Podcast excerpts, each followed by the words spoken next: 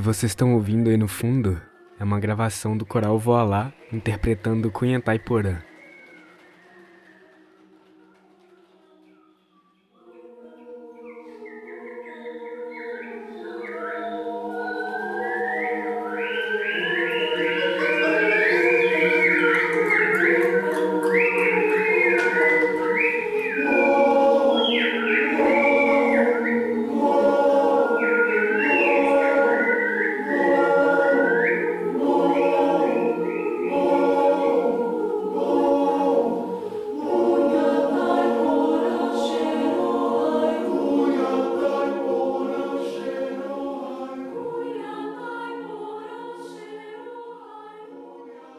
Sejam muito bem-vindos ao podcast Cultura da Mata, diretamente de Viçosa, a nova vez e voz da cultura e arte da Zona da Mata Mineira.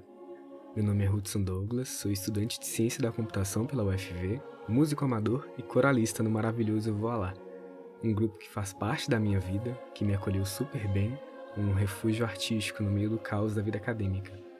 Não podia ser diferente, né? O primeiro episódio tinha que ser com esse coral incrível, que alegra nossos ouvidos e nos faz experimentar emoções que nem sabíamos que eram possíveis.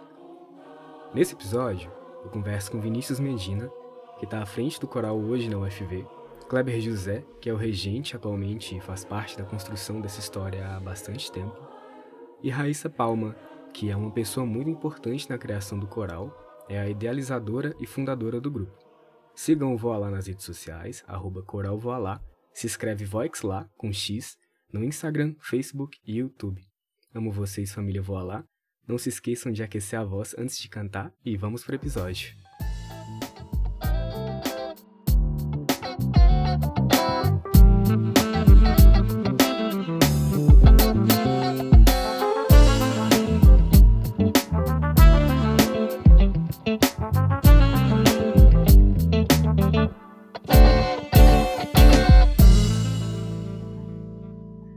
Boa noite, pessoal. Muito bem-vindos ao podcast Cultura da Mata. Eu estou muito feliz que vocês estejam aqui hoje. É o primeiro episódio. O Coral Vala é um coral muito importante para mim. É, então, muito obrigado, Kleber, Raíssa, Vinícius. É, eu queria que vocês se apresentassem, falassem um pouco de vocês, de onde vocês são, qual a formação de cada um de vocês. Pode começar pela Raíssa, que é uma das fundadoras do Valá, nada mais justo.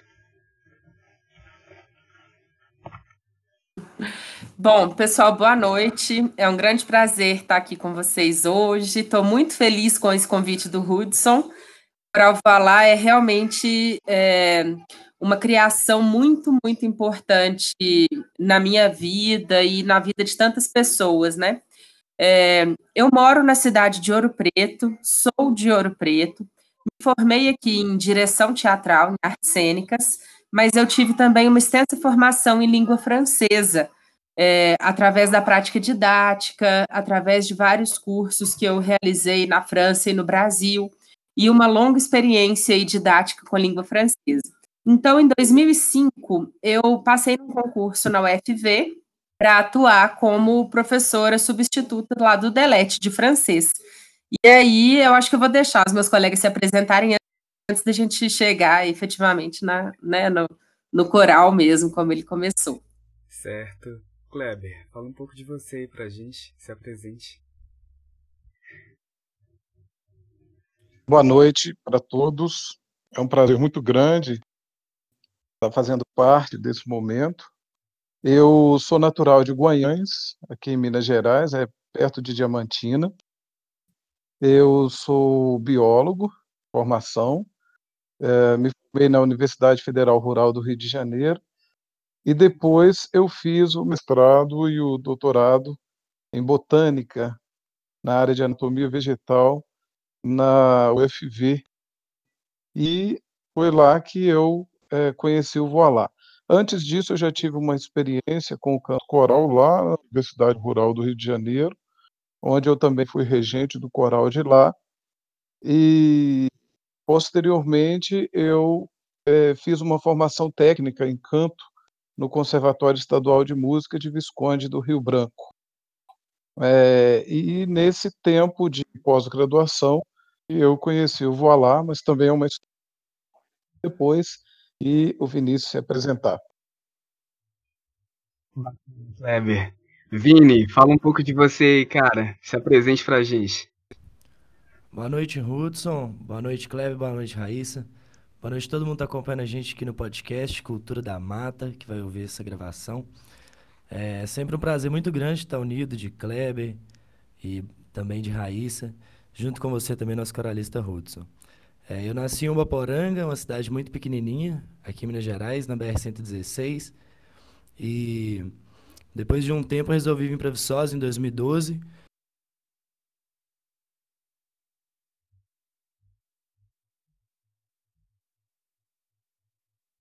cortada aí, hein, Vini? Voltou, tá normal? Voltou, voltou. Você tava falando de Viçosa, 2012? Em 2012 eu entrei no cursinho, em 2013 entrei no curso de Bioquímica pelo FV. Quando a gente estava voltando de uma greve, a universidade teve uma greve em 2012 e o período começou quase que em maio de 2013. Então eu entrei na faculdade e no meu primeiro mês já conheci o Coral Valar, fiz a seletiva e a partir daquele instante comecei a fazer parte da família Valar. Bacana, bacana, Vini. Eu acho que justo me apresentar também, né? Eu sou Montes Clarense, minha família, eu cresci em São Francisco, que é a cidade da minha família. Eu vim aqui para Viçosa em 2017 fazer ciência da computação. É, e conheci algumas pessoas do UALA, senti interesse. Fiz a seletiva, mas eu fiquei muito nervoso no dia, acabou que eu não passei. Fiz junto com o Vitor, inclusive, Vitor que fez o TCC sobre o, o coral no final de 2017, um TCC muito legal. Eu li o trabalho dele. E aí depois eu entrei no coral, foi 2018, 2, né, Vini? Se não me engano. Acho que foi, acho que foi sim. E assim, o coral, o coral foi muito importante para mim. Porque é, mudou a, a, forma com que eu me relacionava com a universidade, da, deu é, a oportunidade de estar fazendo outras coisas que não fossem acadêmicas. Eu desenvolvi muito esse meu lado social.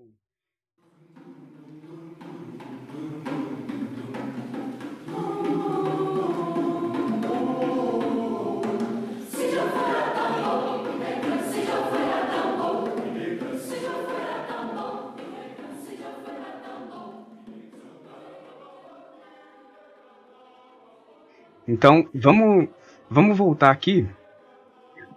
Vini, eu queria que você falasse pra gente o que é um coral, como que um coral é, é composto, como que as vozes são divididas, porque nem todo mundo sabe como que funciona um coral. Você pode falar pra gente? Posso sim, posso sim. É, existem vários tipos de coral, né? Alguns corais menores e alguns um pouco maiores. Antigamente tinha os corais de câmara, que tinham menos pessoas. E o coral Valá é composto entre 40 a 50, a gente já chegou no número de 55 oralistas, a gente também já teve menos de 40. Hoje a gente está nessa faixa de, de 45 para frente. E o coral, ele é dividido basicamente em ele é dividido basicamente em quatro naipes, né? Alguns corais são divididos em três, outros em dois. O Kleber pode falar de outros corais também na qual ele já participou.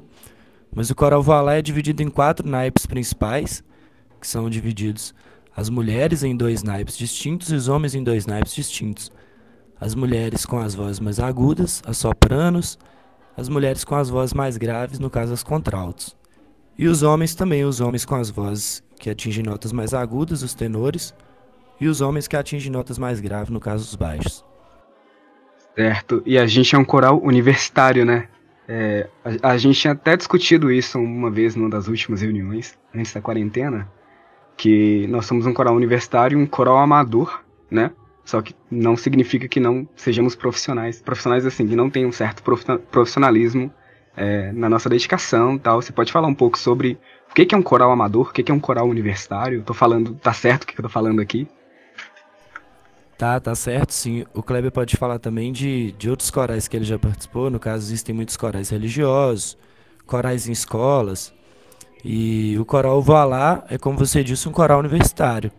A gente não tem um curso de música ou curso de formação em música dentro da Universidade Federal de Viçosa.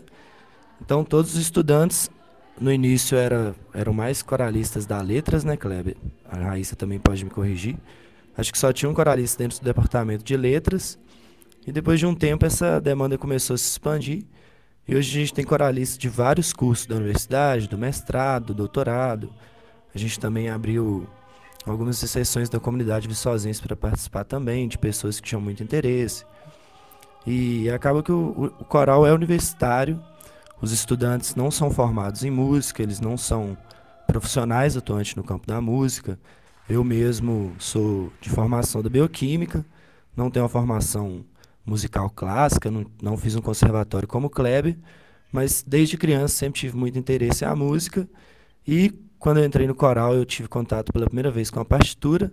Acho que muitas, muitas pessoas que entraram no coral também tiveram contato com a partitura pela primeira vez aqui no Coral Valá. Eu fui uma dessas pessoas. Eu também. E, então, acho que você também. E quem me ensinou a ler partitura foi o Kleber. Basicamente, quem está escutando eu falar, ele sabe muito bem disso. Quem me ensinou a base da teoria musical que eu tenho foi o Coral Voilá.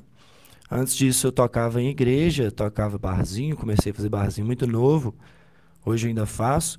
E toco em outras bandas, mas antes a minha, minha atividade era basicamente barzinho e tocar em missas e casamento. E depois que eu conheci o coral, conheci a expandir, um, comecei a expandir um pouco mais o conhecimento musical até para o piano, para a partitura. Foi uma coisa que me fez crescer muito musicalmente, foi o Coral Valar na minha vida. Kleber, como que foi é, o seu primeiro contato com coral, os seus contatos com outros corais? Corais tá certo, né? No plural. Fala um pouco pra gente, por favor.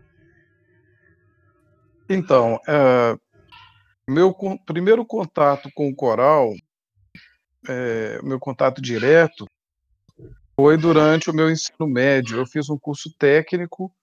Hoje nós conhecemos como é, institutos federais, né? Os institutos federais que nós conhecemos hoje, é, muitos deles eram as escolas agrotécnicas federais. E eu fiz um curso técnico de nível médio em agropecuária. E no meu primeiro ano é, de, de curso, quando eu comecei o curso, eu morava na, na, nesse colégio, tinha um, um alojamento e, e, ainda tem, na verdade, né, lá em São João Evangelista, é o campus, hoje é o Instituto Federal, campus de São João Evangelista, Instituto Federal de Minas Gerais.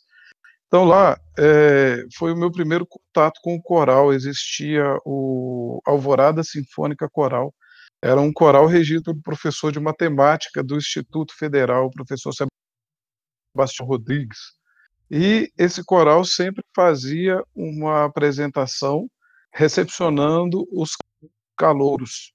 E foi a primeira vez que eu ouvi um coral e eu achei aquilo a coisa mais bonita que eu tinha visto até então.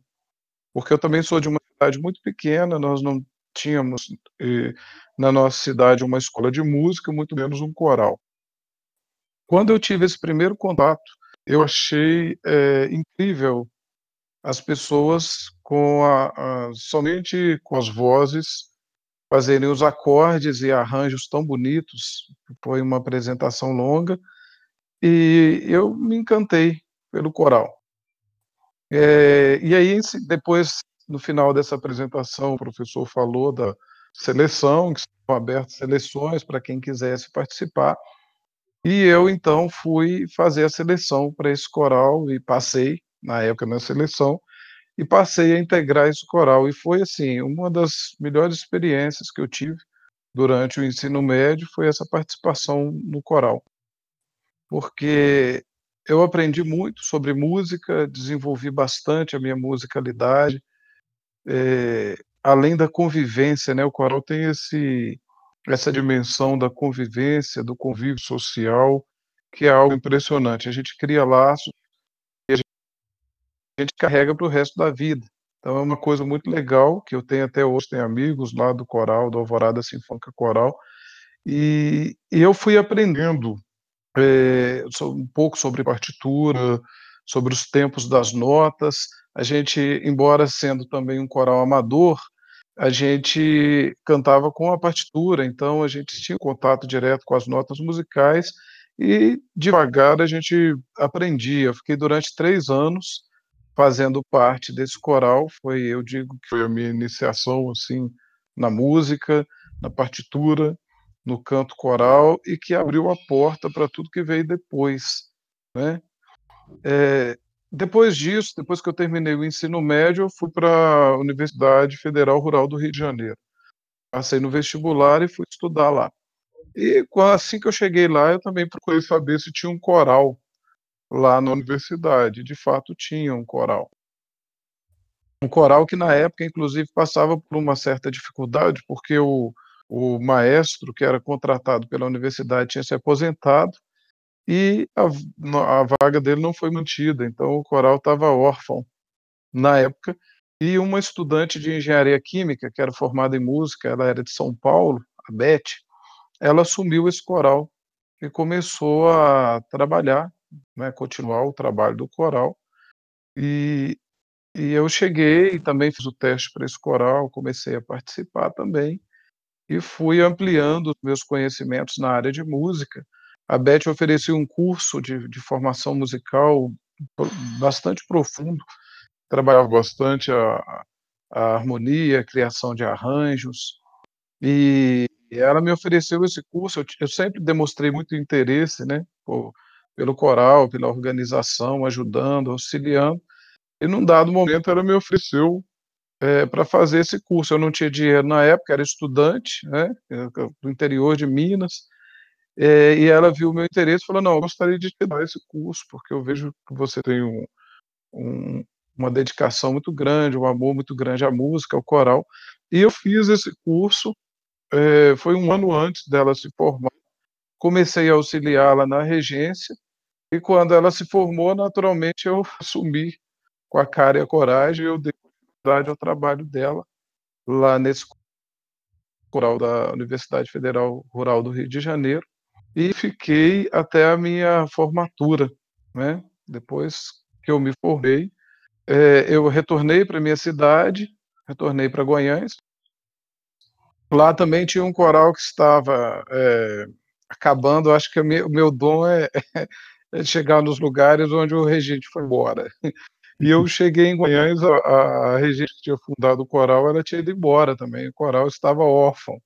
E aí eu assumi esse coral, o coral da Casa de Cultura de Guanhães, e nessa época eu trabalhei com esse coral durante uns cinco anos, mais ou menos, foi o tempo que eu permaneci lá, eu era professor de ensino fundamental e médio, professor de ciências e biologia, é, e eu foi uma experiência muito boa também, como eu vou repetir, porque vale a pena repetir, o coral é, cria laços que depois a gente carrega para a vida.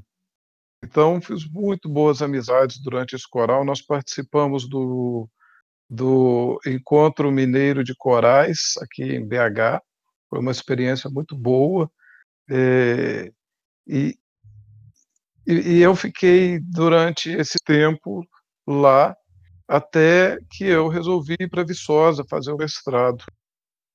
É, e quando eu cheguei em Viçosa, eu também eu falei, bom, não vou, é, não vou procurar nenhum coral, não quero saber de regência, mas eu quero cantar, porque agora eu quero me dedicar ao estrado, que é o que vai tomar meu tempo.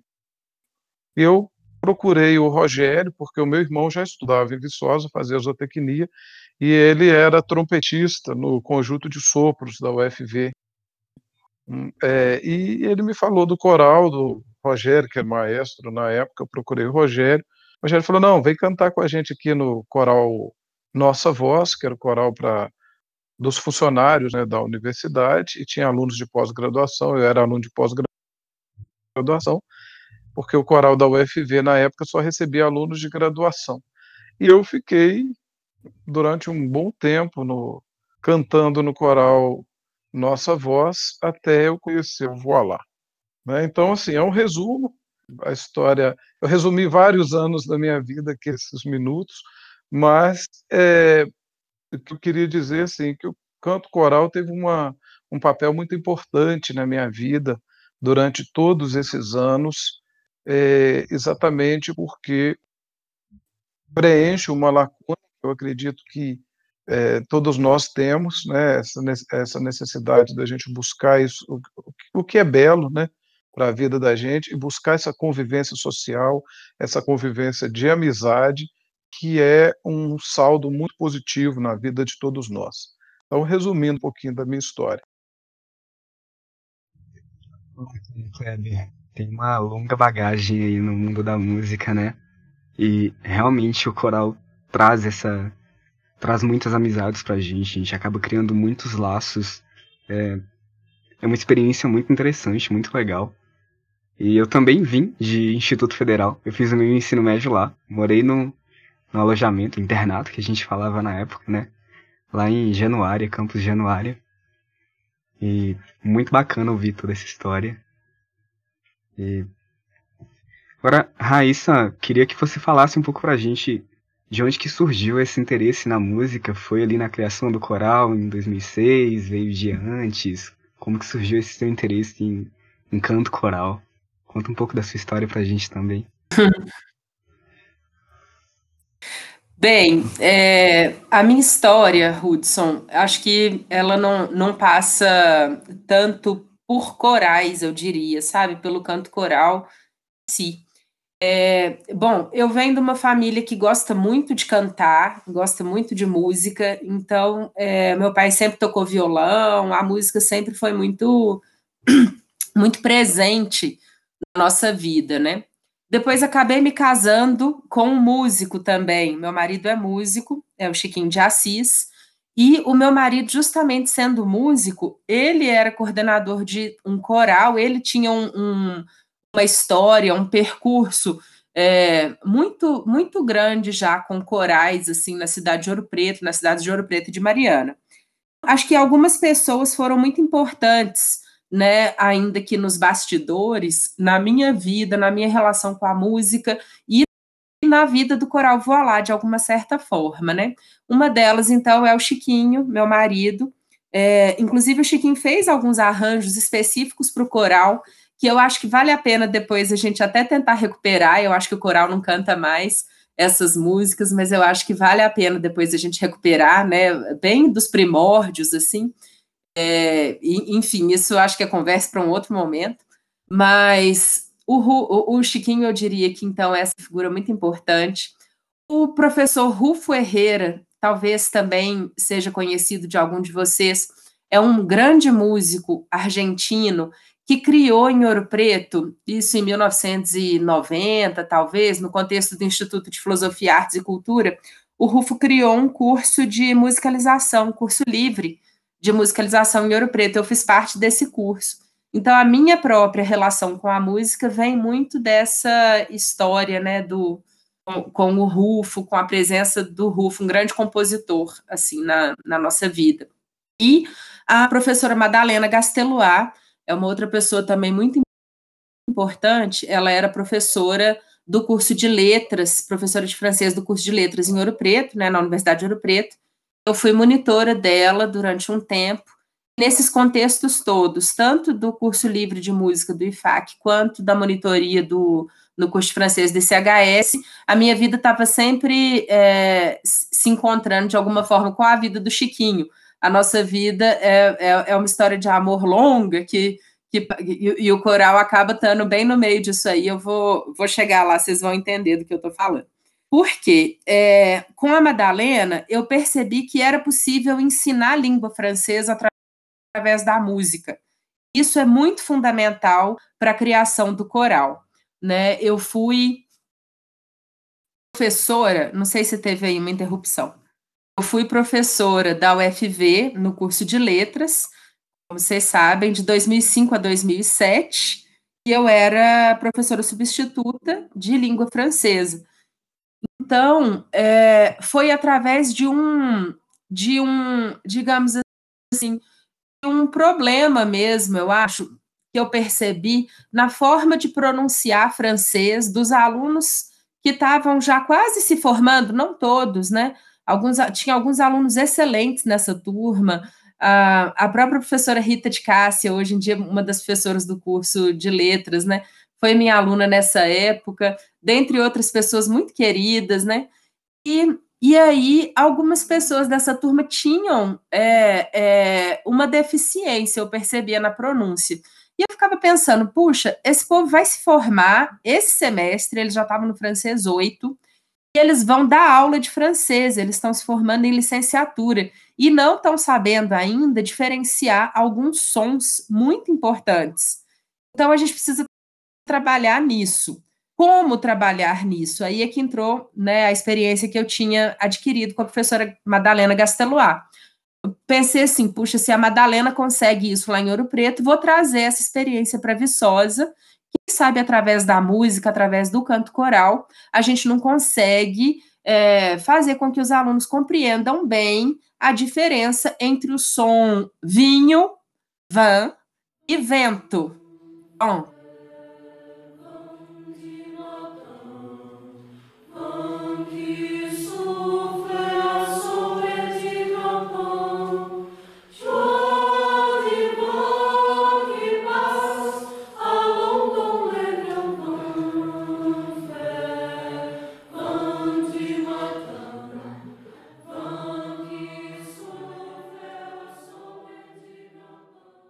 né? E aí todo o coral começa nessa nessa história, né? Da, do Van Fré, a música Van Fré, que vocês tão bem conhecem, que, que, o coral canta até hoje, com a música Tourdion, que vai falar do vinho, né? Com Je Bois de Van Cleré. E aí, é, até hoje, quando eu sou convidada, com muito carinho, né, com muito prazer, pelo Kleber, pelo Vinícius, é, para participar de algum ensaio, a gente brinca com isso. O som tá bom? Eles sempre me perguntam: o som tá legal, Raíssa? Como é que tá a pronúncia? Né? Porque foi aí que o coral começou, né? Acho que isso é importante. Que é a diferença bom, eu já, eu já passo a palavra. então, essa diferença é muito fundamental, Hudson. E, e é muito importante na língua francesa, eu acho, a gente enxergar o falante enxergar o seu professor, enxergar o seu interlocutor falando. Porque é muito difícil representar esse som sem que você enxergue o formato labial da pessoa, né? Então aqui a gente está num podcast e só ouvindo, não sei se essa, se essa diferença fica muito clara. Haja visto que ela é uma diferença tão sutil que as pessoas falando francês durante muitos anos, muitas vezes confundem ainda, não pronunciam muito bem esses sons, né? Então eu brinco assim, ó, vê se, vê se isso ajuda para perceber bem essa diferença. Quando eu bebo vinho, fico feliz, dou um sorriso e aí eu vou pronunciar a palavra vinho sorrindo. Eu preciso abrir os lábios para pronunciar o vinho. Então é o van, né? Eu tenho que dar um sorriso para conseguir pronunciar bem o van, é o vinho. Quando eu levo um vento, o vento às vezes me incomoda, né? Ele atrapalha o cabelo da gente, a gente vai ficar meio incomodado com aquele vento. Então a gente faz uma cara de snob, é um pouco por aí, né? Esse, esse snob, é, eu até brinco com os alunos assim que a gente deve olhar assim por cima do ombro, né? Olhar para trás assim meio por cima do ombro, e aí você deixa o queixo cair e fala: "Vão". Essa vai ser a diferença, né? Você faz uma cara de mal assim, "On". Bom, esse é o vento. Então, o van, vinho, vão, vento. E aí a história do coral toda passa por essa diferença de pronúncia, né? Isso é muito fundamental.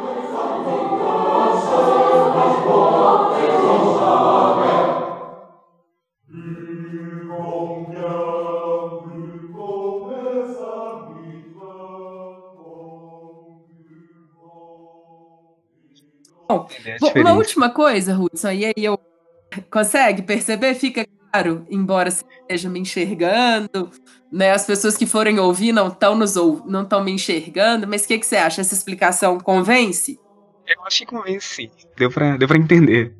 Uma, uma boa dica. Bom. só um, só um comentário é... aqui. Queria fazer um comentário sobre ah, um relato, sobre um relato que você deu no, no TCC do, do Vitor que é, você disse que o voilá deve sua criação, de certa forma, a essa distância que eu percorria duas vezes por semana para ir e para voltar, porque você tinha um intervalo entre o fim da aula e a hora de pegar o ônibus para ir embora, é isso? Exatamente, exatamente. Aí eu acho que é muito fundamental eu trazer aqui a presença da professora Grácia Gonçalves. a gente até brinca isso no coral, né? Se o Kleber, o Vinícius, a gente pode chamar, é, pode dizer que eles são os pais do coral, né? Eu e a Grácia, nós somos as mães. É como se eu fosse a mãe biológica, mas uma, uma mãezinha, assim, que embora tivesse muito amor, né? De alguma forma eu tive que abandonar esse filho. E, e se não fosse a, a, a professora Grácia, o coral certamente não teria sobrevivido, não teria é, é chegado a, a, assumir as proporções que ele tem hoje, que eu acho que é uma coisa muito interessante. Eu volto a falar disso um pouco mais à frente, né?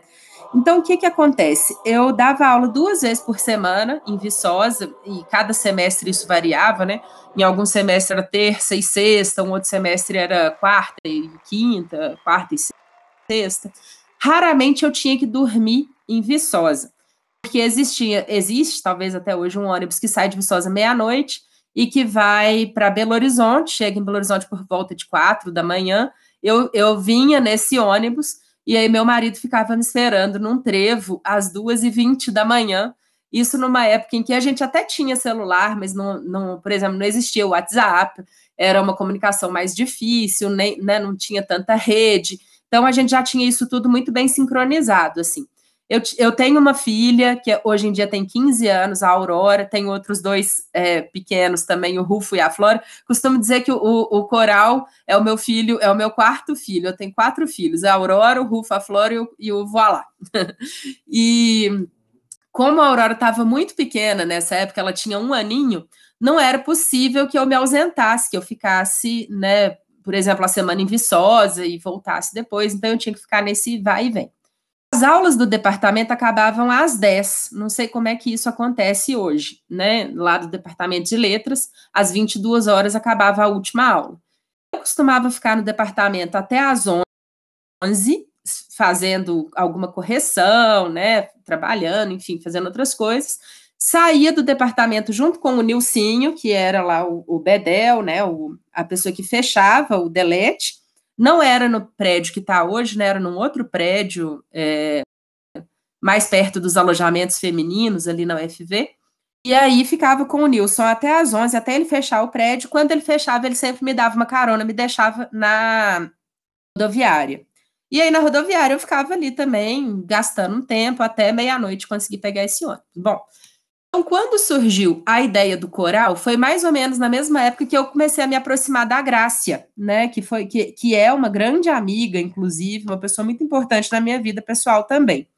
E aí, ao invés de eu ficar é, no departamento até as, a, até as 11, depois pegar ônibus à meia-noite, eu sempre saía com a Grácia logo depois da aula. A gente ia comer alguma coisa juntas, fazia uma hora e tal, e ela me deixava na rodoviária, eu ia pegar o ônibus.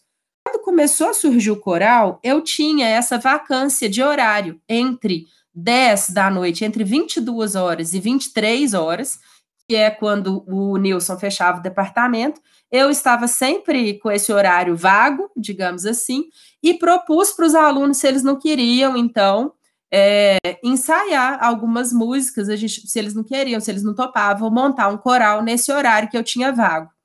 Então, durante mais ou menos seis meses, isso foi no segundo semestre de 2006, né? Durante todo o segundo semestre de 2006, a gente ensaiava o coral de 10 da noite às 11, aí o Nilson fechava o departamento às 11, a gente tinha que interromper nosso ensaio. Muitas vezes, no calor do ensaio, a gente não queria parar, então a gente saía é, para o pátio, né?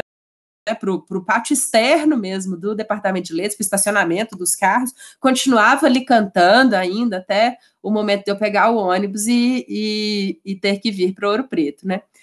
Então, é, o, o, coral, nesse ensaio semanal, né, de duas horas semanais, era de 10 às 11, duas vezes por semana, quarta e sexta, acho, a gente ficava ali ensaiando e a gente, o, o coral começou a tomar uma proporção muito grande. Aí entram duas outras pessoas muito importantes também no início do coral, duas cristianes. Talvez vocês conheçam, a Cristiane Cataldi, as duas professoras cristianes lá do Delete, na época. Então, a professora Cristiane Cataldi era chefe do departamento de letras nessa ocasião, e a professora Cristiane Rochebois, que era professora de francês e coordenadora do CELIF.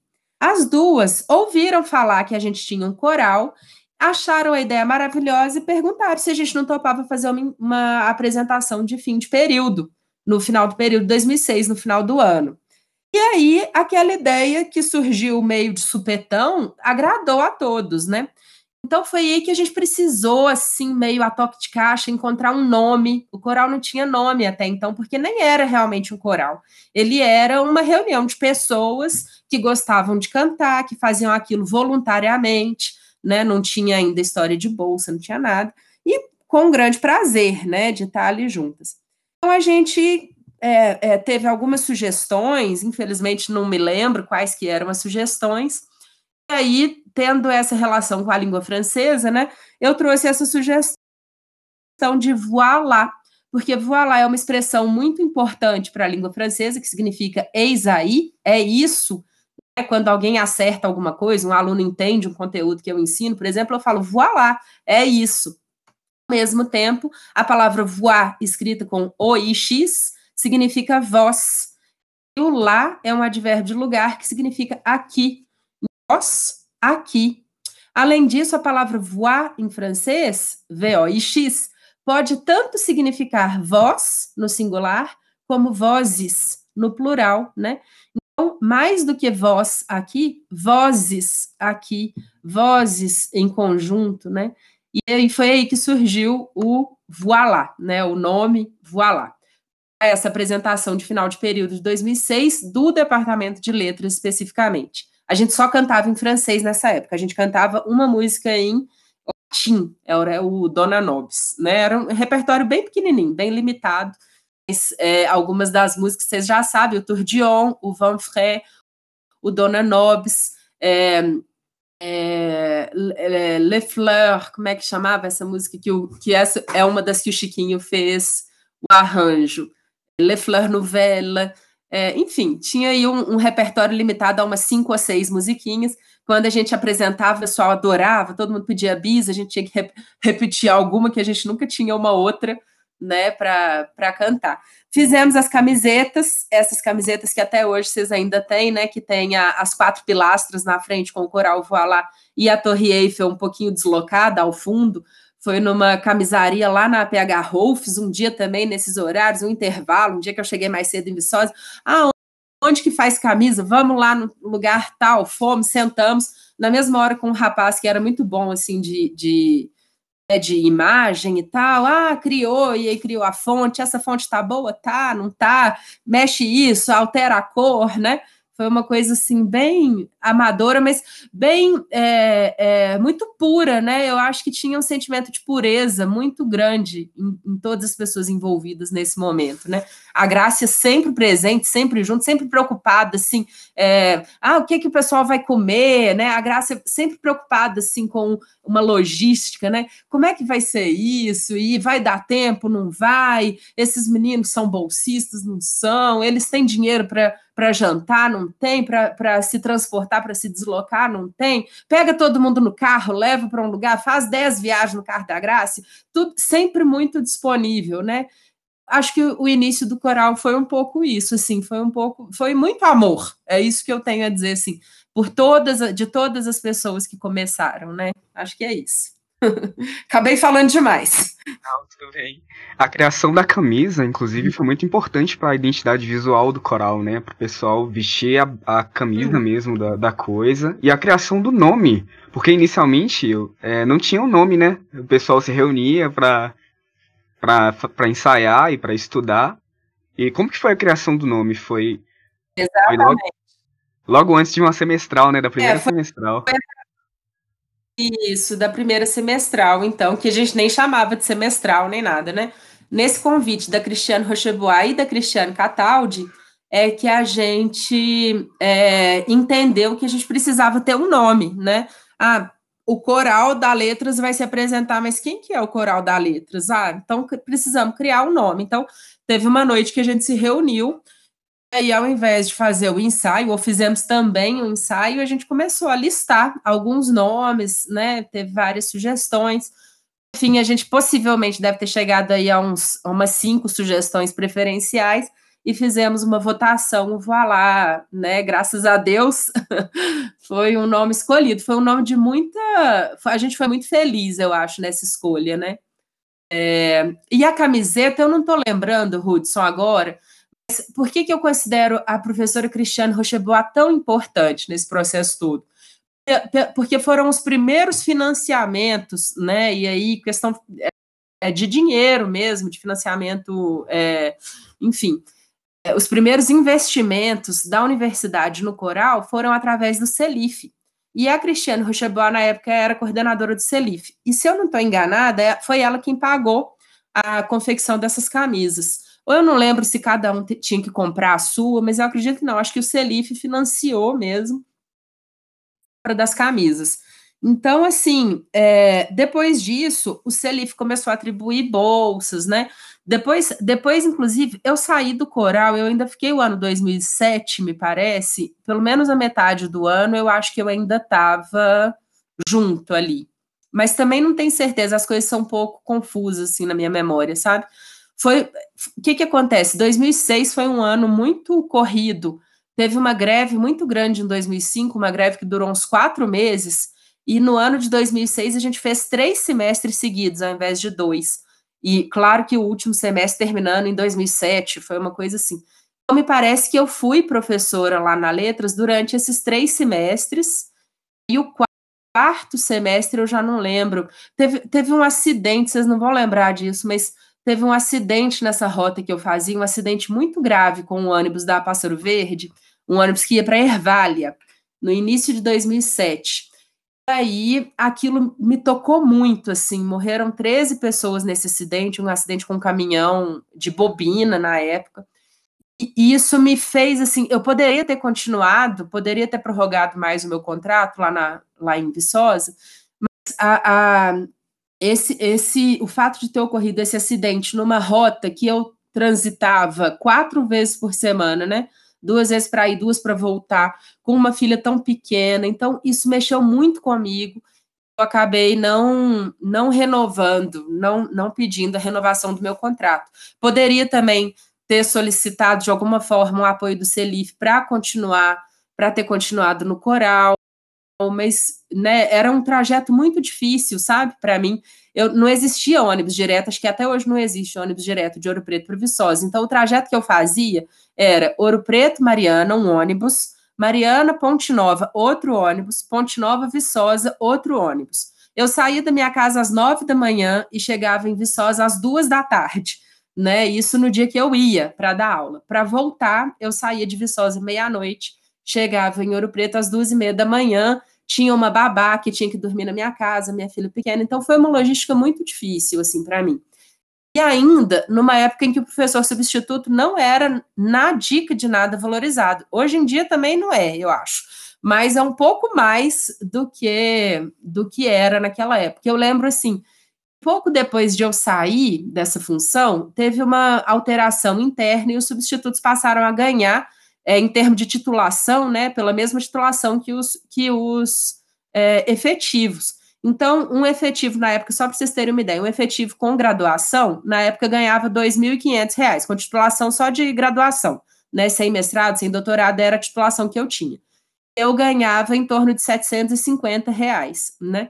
Então, eu tinha um salário que era um salário baixo na época, né? E, e com esses deslocamentos, com, essas, é, com esses perigos, né? Com essas inseguranças, enfim eu acabei não, não permanecendo um pouco por essas razões. E, de qualquer forma, meu contrato ia acabar também, né?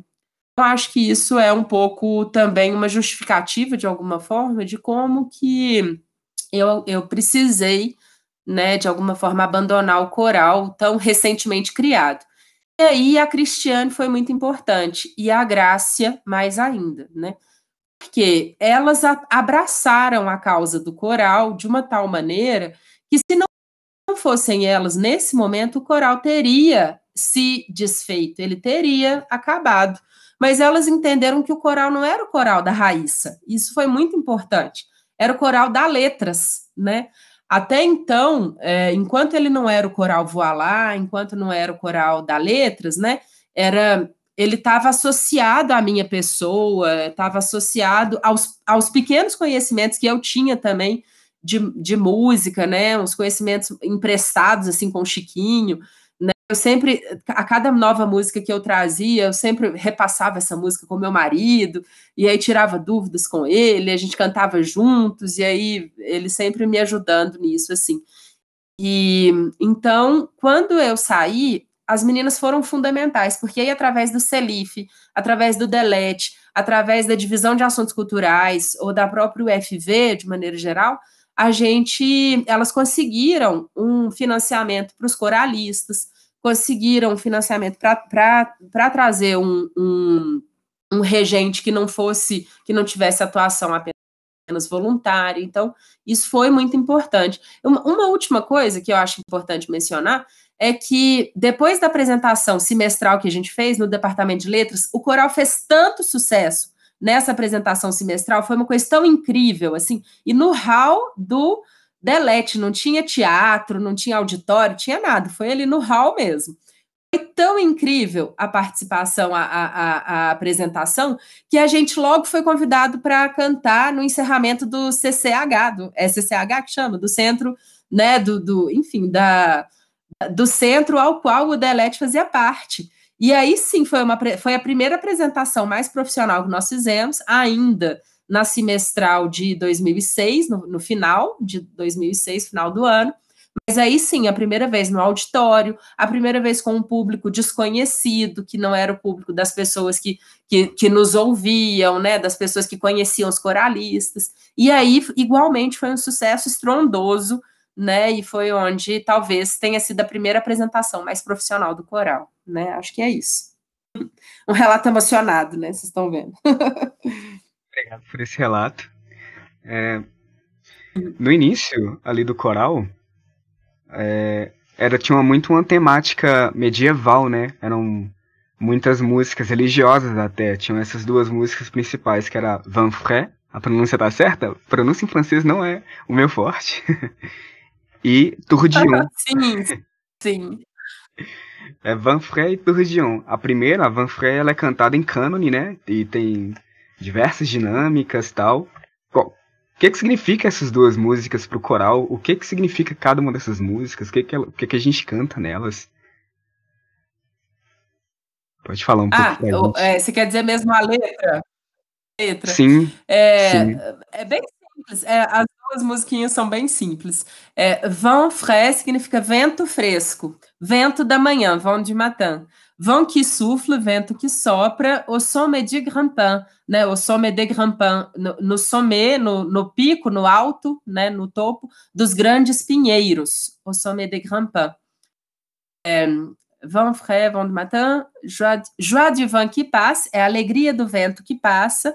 Vamos no grande vento, vamos juntos com esse vento, né?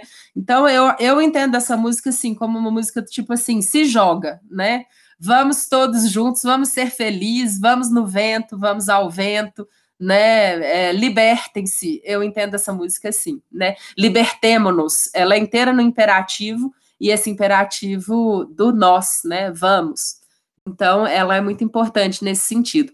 As dinâmicas foram inspiradas em dinâmicas que o Chiquinho fazia nesses corais, os corais que é da Madalena Gastelois, né? Eu era monitora da Madalena para a pronúncia do francês, o Chiquinho era monitor da parte de música. E a dinâmica da sacola, né, que eu acho que vocês não fazem mais mas a gente fazia, do, do estalar de dedos, alguns assobios, alguns barulhos com a boca também de vento, né, imitando um vento. Então, essa dinâmica começou lá na época do Chiquinho ainda, o Chiquinho fazia isso com o coral da Madalena, depois eu, inspirada nele, trouxe essas dinâmicas para o coral Voar Lá. É, o coral Tordion, ao contrário, né, é, um, é uma ode ao vinho, é uma ode à festa, né, bebamos, né, é algo assim. Então, é, o, o, ambos, ambas as músicas, isso é uma relação que estou fazendo até agora, nesse, tive, acabei de ter um insight, ambas as músicas estão nesse imperativo plural do nós, né, ambas as músicas incitam a uma ação coletiva, né, façamos algo, né, na música do Van Fré é Vamos no grande vento, à London le grand vent. na música do, do, do Tourdion é buvons et chantons, bebamos, cantemos, cantemos a este vinho, né? Então, é, enfim, são músicas de muito alegres, né? Eu diria muito foram escolhas muito alegres, muito felizes para essa para esse contexto, pra esse né? Acho que é. Ô, Raíssa. É... E, e acabou que virou quase. Pode falar, Vini. Acabou que virou quase uma oração essas duas músicas no coral, né? O Tourdion virou o nosso hino e o Van Frey a gente faz questão de apresentar em várias, várias apresentações. A gente sempre gosta muito de cantar essas duas músicas. Sim, com certeza. É, elas acabaram ocupando uma amplitude, né, que eu nem podia imaginar, assim, que elas...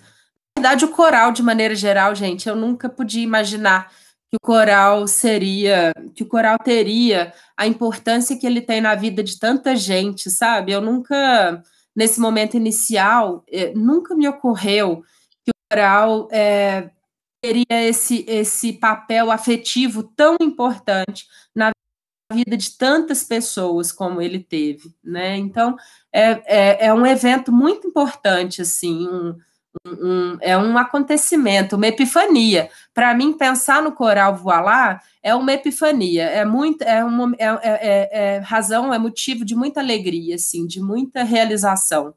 Muito importante mesmo. Sou muito grata a vocês. Bacana, bacana. Logo no momento que você sai do coral, que você contou o seu relato, a Grácia toma a responsabilidade, certo? Junto ao Kleber. Esse é o momento que você entra no, no coral como regente, Kleber? Conta pra gente. Então, exatamente. É, em, acho que no final de.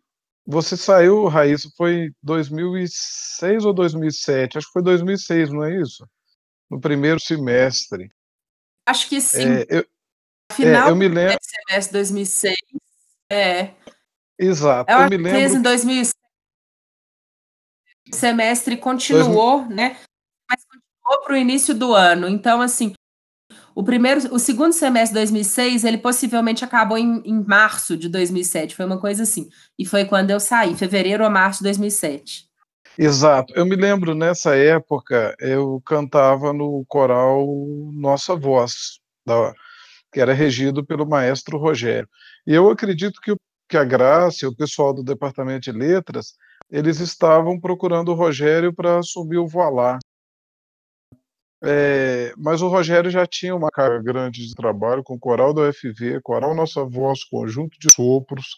E eu me recordo bem que um dia depois do ensaio ele me chamou, que ele sabia que eu já tinha sido regente anteriormente, eu já tinha, a gente já tinha conversado sobre isso.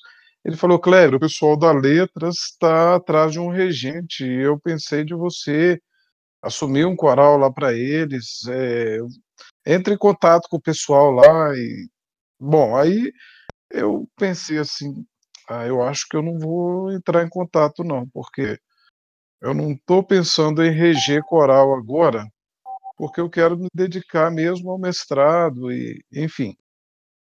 Eu dei uma enrolada mesmo. Me perdi também no meio das tarefas do mestrado. Eu estava é, na época de fazer disciplinas, então uma carga teórica muito grande, uma carga de aula, de estudo, muita novidade para mim. Fiquei cinco anos trabalhando, depois voltei de novo para a academia, então eu tinha um senso de responsabilidade muito grande com, com o mestrado. E eu me recordo muito bem que um dia depois de um dos ensaios, o Rogério falou assim comigo: Ô Kleber, fica aí um pouquinho que eu preciso falar com você. Daí eu fiquei esperando. Daí ele me chamou, vem cá. Aí eu fui lá na salinha dele, ele pegou o telefone, ligou para Letras e falou: Pessoal, é, é, Kleber, aqui, conversa com o pessoal da Letras aqui sobre o coral, marca um dia para você ir lá. Eu confesso para vocês que eu não, eu não, não, me recordo se eu falei com a Grácia ou com a Cristiane, eu não me recordo com quem eu falei. É, mas eu conversei com uma das professoras e marquei de conhecer o coral. Nesse, nesse momento que você entra ali, que você assume o coral junto à Grácia, mudou toda a dinâmica, né? Porque foram introduzidas músicas em latim, músicas em inglês, em várias outras línguas, é hebraico, italiano, dialetos africanos, é, indígenas e espanhol, né? Como que funcionou toda essa mudança? Como que era a escolha então, das músicas? Passava por você e pela Grácia? Então, quando eu assumi o coral, eu me lembro bem, e eu estava ouvindo a fala da Raíssa, e é uma lembrança muito gostosa, porque o pessoal estava ensaiando à noite, era de 10 às 11, lá no, em alguma sala, não tinha. Ih, gente, agora ele caiu. Vamos esperar ele voltar. E a gente vai seguindo certo. aqui. E, e depois ele volta nessa fala dele, né? Daqui a pouquinho ele volta e a gente segue aqui. Vini, que ano que você assumiu o coral? Ô Hudson, eu entrei no coral. Eu entrei no coral quando eu entrei na faculdade, né? Foi em 2013. Eu lembro que o período foi meio aglutinado, porque a galera tava pagando uma greve e tal. Então eu entrei em 2013 e o coral tava passando por uma troca de regentes também. O Kleber vai chegar nesse ponto daqui a pouquinho. Eu vou contar da história da que eu entrei pra frente. Quando eu tinha entrado no. Tá dando pra ouvir, tá dando pra ouvir bem? Sim, sim, tá. Tá rolando. Quando eu tinha entrado em 2013, é, foram dois dias de seletiva, aí eu fui fiz seletiva em um dia, e quem tinha feito minha seletiva foi o antigo regente que tinha assumido, que era o Rodrigo, que foi um dos discípulos do Kleber também. E o Rodrigo fez minha seletiva na quinta, na sexta-feira quem fez a seletiva já tinha feito com o Arlindo. E quando eu fui ensaiar pela primeira vez, o regente que estava sendo era o Arlindo, que era um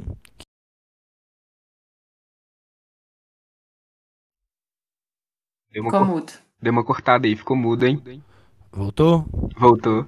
Pode seguir. É, o Arlindo era, é regente ainda do coral do IFMG, de Ouro Preto.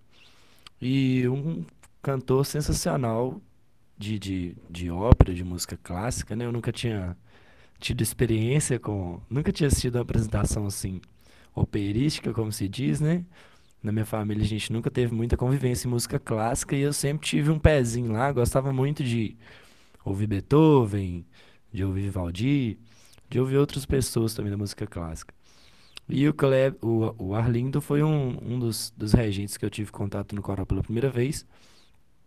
E ele tinha muito isso da, da, da performance do, do grupo, do grupo tá, tá fazendo a parada com muito gosto, com muito interesse. A, como, como quando entrei, o Kleber voltou aí. Como é, o Kleber voltou. Vou orientar ele aqui no chat. Vamos tentar falar com ele. Bem-vindo de volta, Kleber. a conexão tava com problema mesmo. O, Vi, o Vini vai seguir aqui numa fala e daqui a pouco você volta onde você tava falando. Joinha, joinha. E o Arlindo tinha essa ideia da performance por o coral ter passado nesse período de troca de regente, que foi do Rodrigo para o Arlindo, é, o Kleber vai conseguir.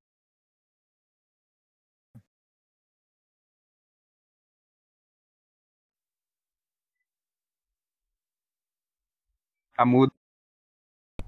Ei, ei, voltou. Foi uma das partes que, que eu lembro muito bem, foi quando a gente foi na nossa primeira viagem para Ouro Preto, no FIC, no Festival Internacional de Corais. E a gente cantou na Casa da Ópera. E foi uma apresentação muito sensacional. A gente tinha a gente participou do, do evento, tinha outros corais também muito legais. Um, o local é muito bonito. Eu nunca tinha ido na Casa da Ópera em Ouro Preto. Já tinha visitado Ouro Preto, mas nunca tinha ido na Casa da Ópera. E foi uma apresentação que a gente, a gente não tinha, não, não eram tantos coralistas. Pelo que eu lembro, tem alguns vídeos antigos na internet. A gente tinha assim 20, 22 pessoas. Acho que dava 25 talvez. O naipe de tenor era pequeno, o naipe de baixo também era pequeno. Eram, eram poucas pessoas. Hoje a gente tem mais que o dobro. Mas era muito legal é, é, essas viagens. Eu acho que, voltando no que o Kleber falou, a convivência com um grupo de pessoas. Porque acaba que cada um que está ali no coral é de um, de um contexto completamente diferente que o seu quando você entra na faculdade, por exemplo. E que talvez, pelo, se não fosse pelo coral, eu sempre ressalto isso com alguns coralistas, a gente não teria entrado em contato com essas pessoas, né? Por exemplo, eu cursei, eu curso o curso de bioquímica e talvez a gente fica restrito em alguns, alguns nichos de amizade. E quando a gente entra no coral, a gente conhece pessoas de muitos cursos diferentes, pessoas muito diferentes da gente que tá ali para estar tá cantando. Eu acho, eu acho uma das, das coisas muito legais do coral é isso.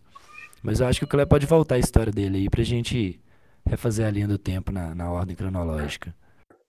Aí, Kleber, onde você estava falando, eu não.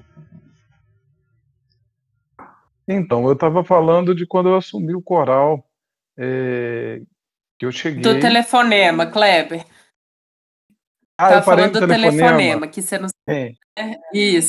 Então, o, o, e aí você assumiu, colocou... né, naquele horário à noite. Exato. É. O Rogério me colocou para falar com alguém, que eu não me lembro qual professora que era, se era Cristiano ou a Graça. Mas, enfim, eu fui e falei, não, então vou. Aí a gente não tinha mais jeito, né? Eu já, já fiz o primeiro contato direto e eu fui conhecer o coral. E o coral ensaiava exatamente de 10 às 11, lá no departamento de letras. Era sempre em uma sala diferente, não tinha um ponto fixo de ensaio. E eu primeiro fui conhecer ver o que o pessoal cantava, ver a afinação e etc. E a Grácia estava lá sempre presente. É, e eu, eu, me lembro claramente de de que é cantar duas vozes, só baixo e soprano.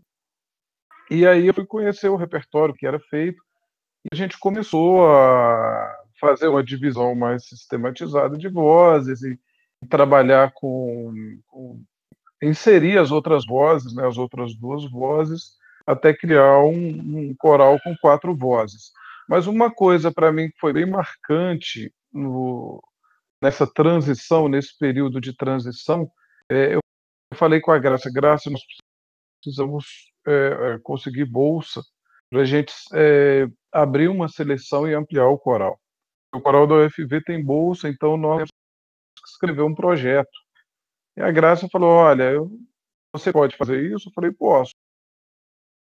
A gente foi escrevendo, eu escrevi o projeto, ela foi corrigindo, fazendo várias intervenções, e a gente conseguiu, no final, sair com um projeto escrito, e esse projeto foi submetido a uma das pró-reitorias, que eu não me lembro exatamente qual. É, se eu não me engano, nessa época, o professor Demi já era chefe do departamento, e ele auxiliou nesse processo. Quando nós submetemos o processo, eu me lembro do comentário do, do Odemir dizendo que o, o pró-reitor da época disse: a ah, quem dera que todos os projetos que chegassem aqui fossem como esse projeto aqui, desse coral. Então a gente está aprovando as 40 bolsas. Eles a... Isso, 2011 eles aprovaram as, as 40 bolsas para o coral e a gente começou o processo de seleção. Não, isso não foi em 2011, não. Isso foi antes. 2011 eu não estava no, no Voilá.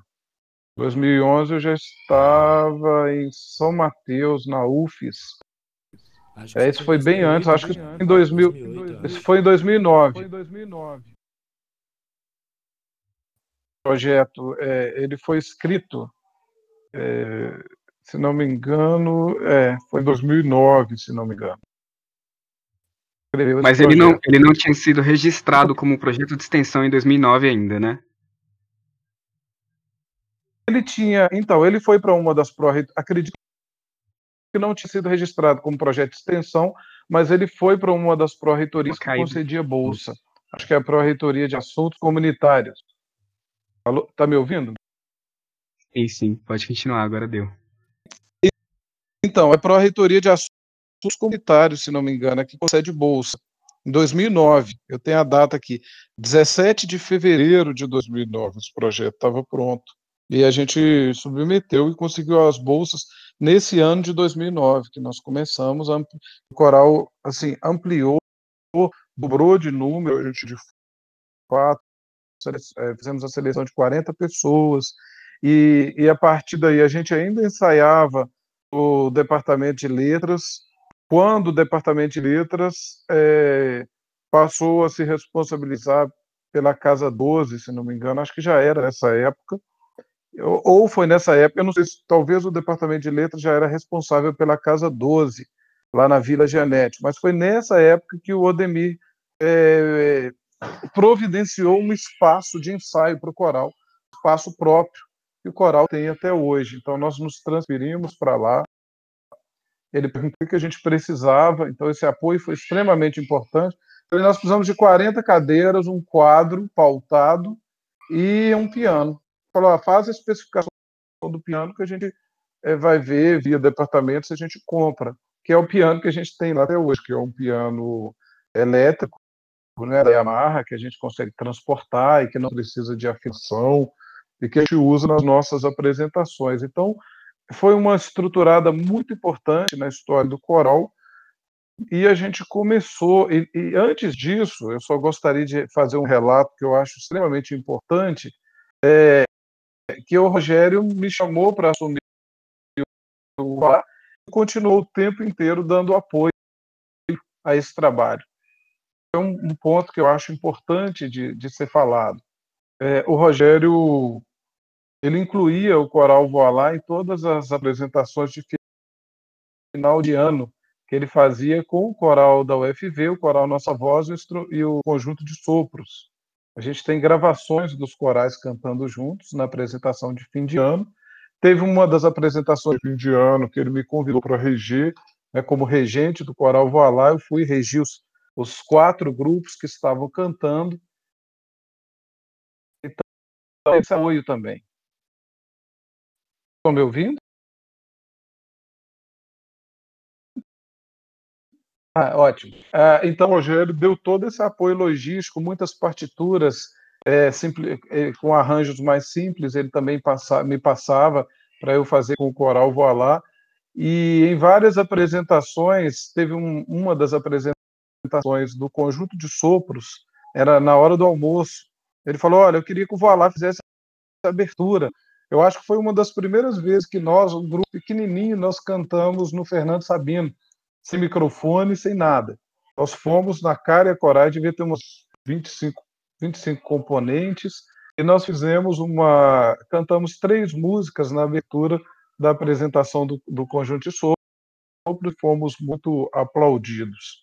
E essa organização, essa estruturação Sim, do coral, a partir do momento que a gente é, conseguiu as bolsas, nós conseguimos solidificar os naipes de sopranos, contraltos, tenores e baixos e conseguimos ampliar sem muito o repertório, né, para o inglês, para o francês.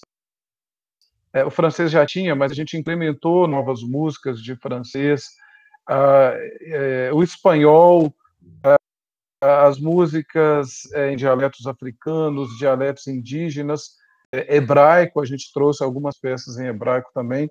E o coral foi ganhando, em termos de repertório, esse volume e essa diversidade musical que foi muito importante para o crescimento é, técnico do coral. Isso foi uma, uma, uma guinada que a gente teve é, com a estruturação, o espaço, o piano isso, e as bolsas, isso facilitou demais o trabalho do coral, porque é uma coisa muito importante que foi feita pelo Departamento de Letras e que a, a Raíssa já vinha falando sobre isso, né? na fala dela ela deixou claro. O coral foi institucionalizado, ele foi assumido pela instituição e isso é essencial para que um coral sobreviva. Acho que um dos grandes problemas que os grupos musicais, como corais, bandas de música e todas as iniciativas é, coletivas que enfrentam essa falta de apoio por parte das nossas instituições, que infelizmente não valorizam como deveriam essas iniciativas musicais, muitas vezes voluntárias, feitas por amor, por pessoas que gostam, que dedicam seu tempo. A gente ouviu a história da Raíssa e como ela se dedicou, ela se doou para o coral, né? E isso é uma das marcas do Voilá até hoje, mas assim, muito do apoio das instituições. Então, nesse podcast, é, você que faz parte de instituições e que nos ouve nesse momento, gostaria de chamar a sua atenção para te sensibilizar para apoiar esses grupos culturais. Eles não vão sobreviver se não tiver um apoio institucional, ou vão sobreviver com muita dificuldade. Então, é extremamente importante que as instituições assumam essas iniciativas culturais e, sobretudo, valorizem os agentes estão promovendo essas iniciativas culturais. Isso é extremamente importante para a valorização dos grupos. E isso foi uma iniciativa importante para o Voilá, para a sobrevivência, para a perpetuação do Voilá, para além de um, um, né, um grupo pequeno que estava ali restrito ao departamento, mas aquilo foi se expandindo e se solidificou. Né? Hoje o Voilá, é, eu diria assim, que é um grupo que é difícil de, de acabar, de se extinguir, exatamente porque ele é um grupo que se institucionalizou. Então, isso foi muito importante na, na história do Voilá e teve a contribuição de muitas pessoas para chegar onde ele chegou hoje, né? Quando foi no final de 2010, eu já estava concluindo o meu doutorado na UFV. Então eu fiquei praticamente desde o início do mestrado, no final, meio final do mestrado, e o doutorado todo na regência do Voilá. E quando chegou em final de 2010, eu já estava aprovado em concurso. Em 2011, eu já não estava mais na regência do Voilá. Eu já tinha ido tomar posse no concurso que eu passei para professor lá na Universidade Federal do Espírito Santo.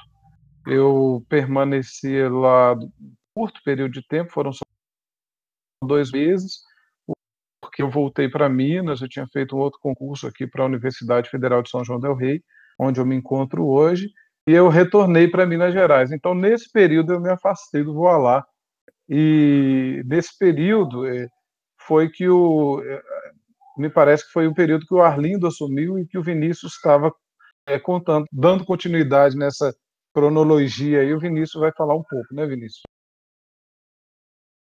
Sim, Cleber. Foi, foi quando você saiu e deixou o Rodrigo, que você tinha me contado. Você lembra que você me contou uma história assim? Ah, é verdade. Rodrigo, sim. É, eu, é, antes de eu sair, eu já tinha essa preocupação. Eu treinei o Rodrigo, que o Rodrigo nem era estudante da UFB, não. Ele era, ele fazia cursinho, mas era muito dedicado, muito afinado e tinha uma um, um, amor muito grande ao, ao voar lá. E eu falei, Rodrigo, você podia assumir o grupo, eu te dou um treinamento e você, eu estou saindo, continue, por favor, com o grupo. Então, depois que eu saí, o Rodrigo assumiu. E aí eu é, fui para trabalhar e meio que perdi nessa época o contato com o Valar. Né? Eu deixei ele com a Graça e com o Rodrigo. Vou fazer um, um comentário é, nisso que você falou, Kleber, sobre as instituições apoiarem esses grupos culturais dentro da universidade. Isso é muito importante, porque esses grupos, o lá, por exemplo, é, é um refúgio para os universitários.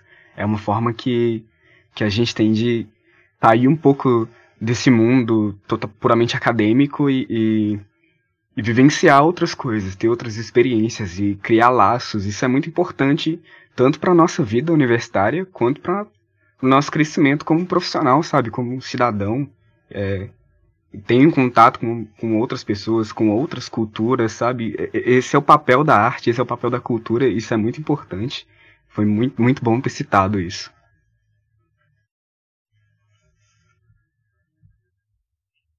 E ali, quando você assume, tá, vocês estão me ouvindo?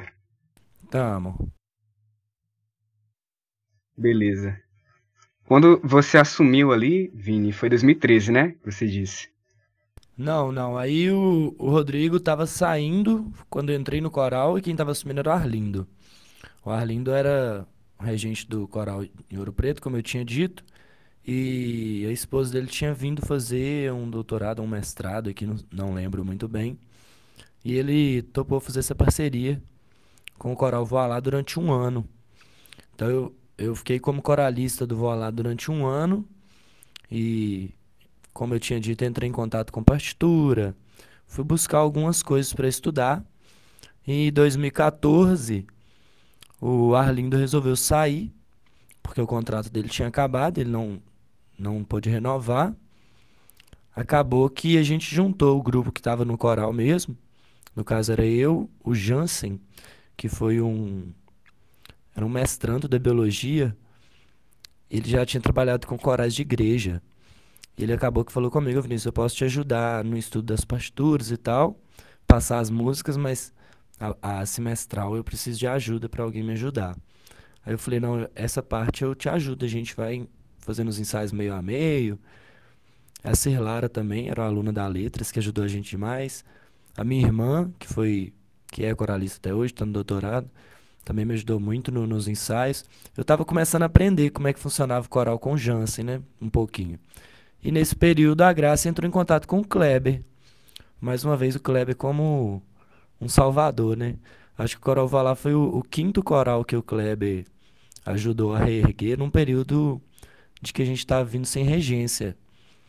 E acabou que quando o Kleber chegou, o Jansen estava terminando o mestrado dele, ou doutorado, não lembro. E o Kleber chegou e começou e conversou comigo. Não foi isso, Kleber, que a gente encontrou pela primeira vez, que você foi na apresentação nossa? Na verdade, eu fui no ensaio de vocês. É, eu, foi, foi, eu, eu cheguei, mesmo. vocês estavam ensaiando e eu e minha esposa, a Fabiana, também estava junto comigo. Nós fomos juntos. É, e eu cheguei assim, era tudo novo, não conhecia mais ninguém, sua graça.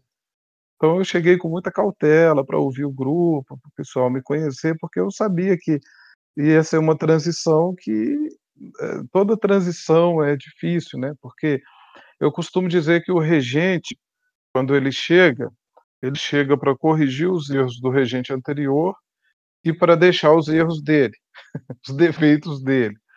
E, e, é sempre uma transição que gera é, que gera algum tipo de atrito, porque os coralistas já estavam acostumados com um tipo de regência, é, um tipo de técnica, e quando você chega né, com uma proposta diferente, então eu cheguei com muita cautela, comecei a conhecer o grupo, ver como o grupo trabalhava, e depois é, eu vi que o Vinícius estava na liderança do grupo, a gente começou a, a conversar sobre canto coral, sobre começou a se conhecer. E o Vinícius sempre teve essa abertura, né?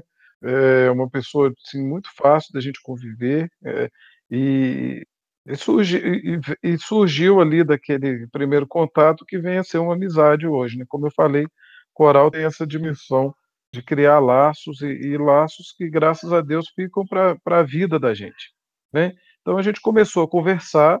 A minha o meu retorno ao coral era limitado pela questão da, da distância, né? Porque eu estava e ainda estou em Sete Lagoas, então a, as minhas visitas ao coral seriam mensais. A gente estava estudando como seria, se, seria quinzenal, mensal. E o, o Vinícius era a liderança que estava ali na frente do coral e que topou assumir essa empreitada. Eu falei, ah, Kleber, eu não sei partitura e, e mas ele, como ele já é músico, né, tem uma experiência muito grande, uma musicalidade nata, difícil, porque eu me lembro que eu dei uma aula para ele de partitura, com divisão de compasso.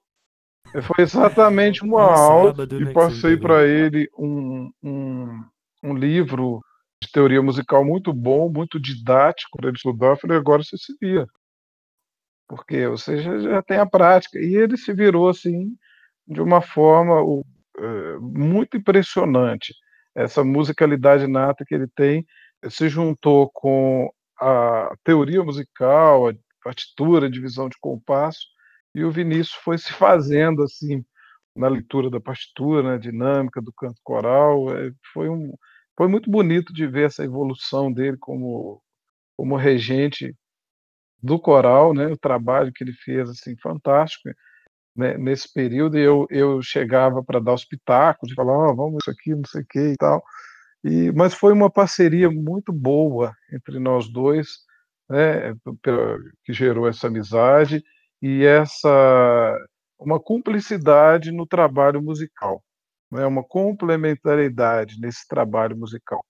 Então, é, foi uma coisa que funcionou e tem funcionado muito bem. Né? Aí o meu retorno foi assim, eu fui, fui chegando devagar e, e a gente foi é, conversando muito. O coral já tinha uma outra dinâmica que foi trazida pelo Arlindo, que eu acho que foi marcou demais o Voar e foi muito importante, que é essa dinâmica de enfrentar o palco. Eu ainda tinha esse receio, porque é, o palco grande que eu estou dizendo, tá, gente? A gente sempre cantava, eu sempre escolhia, como o coral sempre foi pequeno, eu sempre escolhia locais que eu tinha cuidado de escolher locais que tinha acústica e que não eram muito grandes, porque a gente não tinha muitos recursos tecnológicos de amplificar a voz, não tinha microfones, etc. Não tinha esse suporte. E, e uma das coisas que o Vinícius sempre falava, não, vamos para o Fernando Sabino. Eu falei, Vinícius, aquilo lá é muito grande, para a gente cantar, o som não chega. Não, a gente arruma o microfone. E como ele tem toda essa bagagem, essa experiência né, de músico que, que toca já em barzinho e, e manuseia muito bem a, a, o som, né, isso foi, ele foi organizando essa parte de, da captação do som e a gente o coral ganhou a partir desse impulso do Arlindo, o coral foi se desenvolvendo muito com essa influência do Vinícius na questão de conquistar o palco, né? Esse palco maior como o do Fernando Sabino, e aí foram saindo essas verdadeira, verdadeiras produções musicais, que eu falo que cada semestral do Voilá é uma produção musical.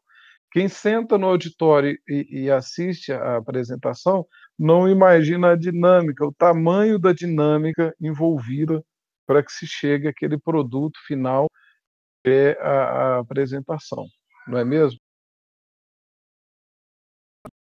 Ô Kleber, só, só te interromper. É, eu uma... queria fazer um.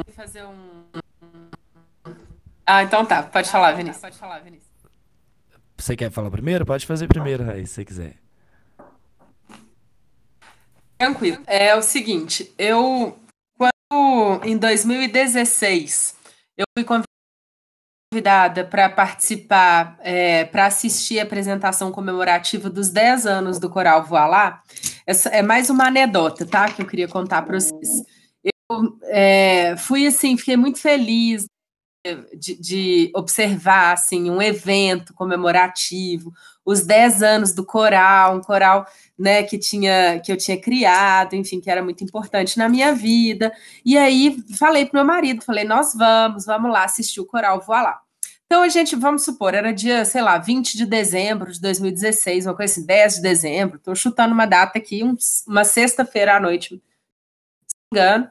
A Grácia né, sempre muito atenta a tudo, tinha providenciado para a gente até uma, uma reserva, a gente ia dormir no hotel lá do CIE e tal. E aí a gente foi com esses ares assim de, de é, eu, eu chegando lá, né, com ar de convidado especial, me sentindo muito importante e tal. Quando a gente chegou no estacionamento mesmo do Auditório Fernando Sabino, tinha tanto carro tinha tanto, tinha um público gigantesco que o Chiquinho, meu marido, ele me falou assim: deve estar tá acontecendo algum evento, algum outro evento aqui em paralelo, né? Aí eu, eu, eu né, não sabia o que dizer. Falei assim, é, deve estar tá acontecendo algum outro evento também. E a UFV magnífica, né? Toda decorada para Natal. Então, assim, Papai Noel, uma carruagem, muita iluminação, aquela coisa super chique. Quando a gente entrou no auditório, a fila dava voltas. A fila para assistir a apresentação era uma fila que fazia vários caracóis assim no hall, dava voltas gigantescas também, aquele público todo chiquérrimo, todo mundo vestido de gala, tudo muito especial. E aí, na hora que a gente entendeu que aquilo era a apresentação do Voilá, quando eu me apresentei, falei: Oi, eu sou a Raíssa. E aí fui acolhida com tanto respeito, com tanto carinho, assim: Nossa, todo mundo, você que é a Raíssa, vem aqui, vamos lá no camarim, vamos rezar junto, vamos não sei o quê, vamos nos preparar e tal. Você vai reger uma música. Então, assim, foi muito, muito, muito incrível esse momento para mim. Foi foi assim a glória. Eu não nunca poderia imaginar que o coral é, atingiria essa magnitude. Foi um evento muito importante na vida do coral e na minha vida é, particular, assim. E muito importante para mim estar tá ali com meu marido, ele ver também, porque, gente, se eu contasse, ele não ia acreditar. Ninguém ia acreditar. é muito especial a apresentação ainda não assistiu tem que assistir a essas semestrais, né? A essas apresentações de fim de ano, elas são magníficas.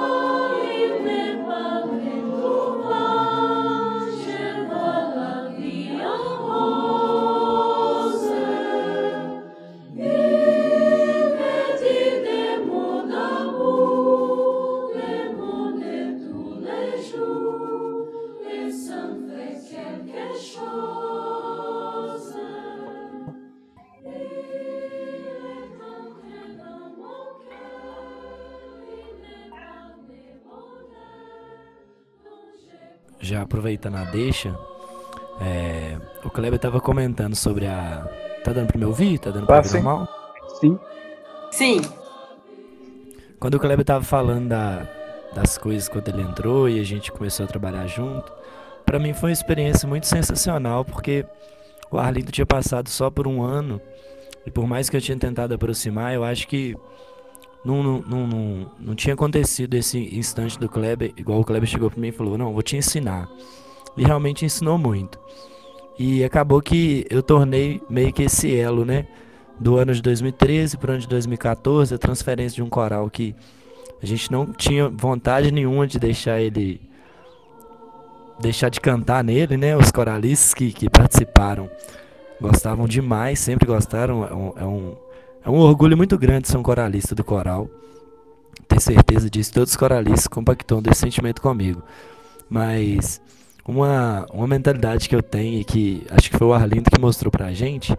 Acho que mostrou um pouco pra Graça, mostrou um pouco pro Kleber, mostrou um pouco para todo mundo que às vezes a gente sente que o coral a gente pode cantar em vários locais que a gente vai continuar sendo coral em qualquer instante. Quando a gente encontra com coralistas em alguns lugares, às vezes tem quatro coralistas, cinco coralistas, a gente já começa a cantar uma música de cara, assim, pra dar aquela brincada que tá todo. Tem muita gente do coral ali, quase que tá virando uma tradição se encontrar com coralistas juntos em algum local na universidade ou num bar e cantar junto. E uma experiência que a gente teve foi no FIC, o Festival Internacional de Corais em Ouro Preto, que quando a gente saiu da apresentação, nós fomos fazer um, uma celebração da nossa apresentação, que tinha sido muito legal. E a gente foi ali para a Rua Direita, em Ouro Preto. Tinha uns barzinhos abertos. A gente entrou num barzinho e como eram muitos coralistas, no caso eram 25, 20 pessoas, 20 e tantas pessoas, a gente assumiu várias mesas. E algum instante que a gente estava já emocionado, de estar eufórico e tal, a gente começou a cantar algumas músicas do nosso repertório daquele ano. E uma das músicas que mais emociona quando a gente canta todo mundo junto assim é a Turdion, como a Raíssa estava comentando, né? Eu lembro certinho dessa cena que todo mundo do coral levantou os copos e a gente foi cantando parte por parte, cada um quem estava no bar, às vezes tinha um espalhado para um canto, outro espalhado para o outro, já levantava o copo, já começava a cantar a música com a gente, cada entrada, porque ela é uma, voz, uma música de quatro vozes, né? E primeiro entra o baixo, depois o tenor, depois o contralto, depois o soprano. E quando começa a cantar todo mundo junto, é um, uma sensação muito grande que ela transmite pra gente. E todo semestral a gente também canta. E a partir desse instante, eu acho que os coralistas do Voa Lá, eles começaram a pensar assim, não, a gente foi feita para cantar junto mesmo. Eu acho que esse sentimento a gente compartilha até hoje, que a gente foi feito para cantar junto mesmo quando a gente se encontra em outros eventos, em outras, com, outras confraternizações, né? Sempre tem um instante que alguém puxa, puxa uma música e todo mundo começa a cantar. Mas voltando no que o Kleber tinha dito, eu acho que a gente ensina muito com exemplos. E uma, uma das coisas que eu aprendi demais com o Kleber foi vendo ele reger, vendo a forma como, como ele ensaiava, como ele chegava com muita calma, muito sossego para ensaiar e transmitia o conhecimento que ele tinha com muita clareza e muita tranquilidade. E uma coisa que eu, como músico, sempre fui muito é, é um bom observador. Eu acho que se eu consigo ver o que a pessoa está fazendo bem, eu consigo aprender de uma forma que ele, tá, ele fazia com muita perfeição, sempre fez até hoje. É um regente que eu acho como exemplo, uma pessoa, um regente excepcional, uma pessoa muito amiga minha também, como ele já disse, um profissional muito dedicado. E nos ensaios eu conseguia pegar isso como base. E acabou quando ele me deu a minha primeira aula, eu estava muito eufórico, falei, nossa, estou com muita vontade de aprender isso. E ele me ensinou o básico com uma, uma manhã, assim, eu acho que foi de 8 a meio-dia, que a gente ficou lá na casa 12 estudando.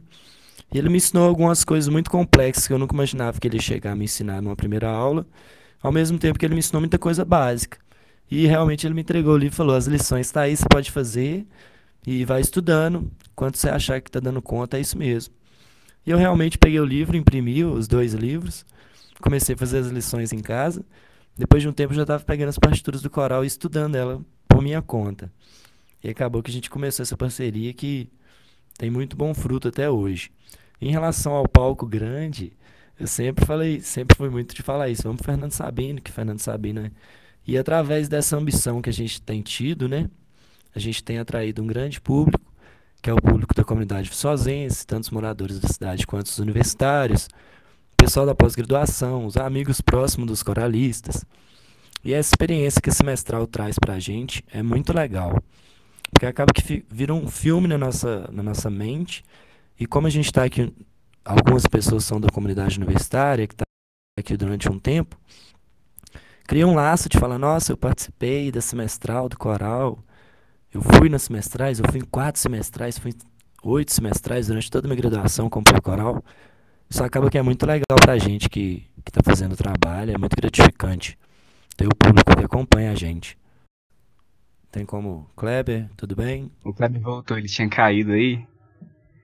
É, eu não vou segurar vocês por muito mais tempo, não. Mas eu só queria falar é, sobre a organização interna do coral. Ali, quando você assume, né, Vini, com o Kleber, era uma tríade. Você, o Kleber e a Grácia. E todas as decisões, assim, que partiam do grupo passavam por vocês. Como que funcionava isso antes? E como que isso mudou? Como que funciona hoje? A gente está passando por outra mudança agora, de novo, né? Fala pra gente como que era isso antes ali, como que era essa organização, como que como que a gente escolhia as músicas.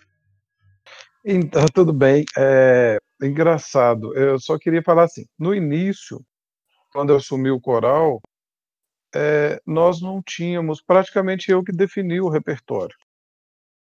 Né? Porque a gente, o grupo estava, assim, tecnicamente se solidificando, e eu escolhi o repertório de acordo com a formação é, daquela época. Porque uma coisa interessante, que é importante a gente falar sobre o Voilá, é que o, a formação do coral muda a cada semestre, praticamente, né? Então, muitos coralistas saem, a gente abre seleção, seleciona outros, muitos se formam, ou no semestre seguinte o horário não é mais compatível, então a gente tem essa flutuação. É, no início, isso era mais, é, isso era mais, digamos assim, mais é, impactante na escolha do repertório. Então, eu, no início, eu fazia essa parte sozinha sozinho.